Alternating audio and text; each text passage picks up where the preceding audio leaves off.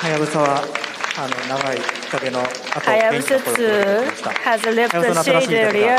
Erleichterung im Kontrollzentrum für Hayabusa 2. Am Samstagabend deutscher Zeit war klar, die Sonde ist wie geplant an der Erde vorbeigeflogen, auf dem Weg zu neuen Abenteuern.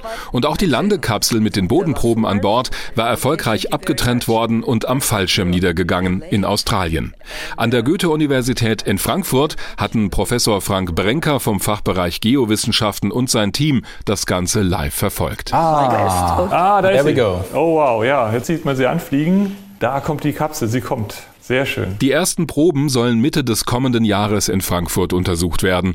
Erst noch sehr vorsichtig, um nichts kaputt zu machen, aber so gegen Ende des Jahres, dann? Dann dürfen wir wirklich auch richtig ran. Also dann dürfen wir die wirklich berühren. Wir werden sie sogar in Scheiben schneiden und dann unter Elektronenmikroskope legen. Asteroiden sind so etwas wie der Bauschutt, der von der Entstehung des Sonnensystems übrig geblieben ist, vor mehr als viereinhalb Milliarden Jahren. Um die Vorgänge von damals besser zu verstehen, müssen wir Proben direkt von einem Asteroiden hier im Labor untersuchen, sagt die Doktorandin Tamara Koch. Das ist wie so eine Art Zeitkapsel.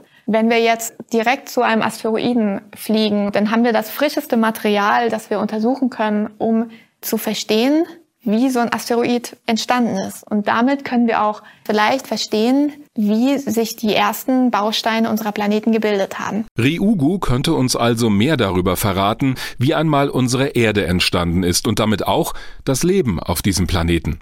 Um das zu erforschen, reicht schon sehr wenig Material aus, erklärt die Doktorandin Philomena Genzel. Das Ziel der Mission war es, etwa 100 Mikrogramm Oberflächenmaterial zu sammeln. Das entspricht in etwa einer Menge von vier Reiskörnern. Und in der Probenkammer gibt es insgesamt Platz für 10 Gramm Probenmaterial, was in etwa der Menge von 400 Reiskörnern entspricht. Wie viel genau eingesammelt wurde, wird sich erst demnächst zeigen. Es wird aber auf jeden Fall genug sein für die Analyse. Zumal die Uni in Frankfurt weltweit führende Methoden entwickelt hat, um noch Details zu vermessen, die 2000 mal kleiner sind als der Durchmesser eines menschlichen Haares.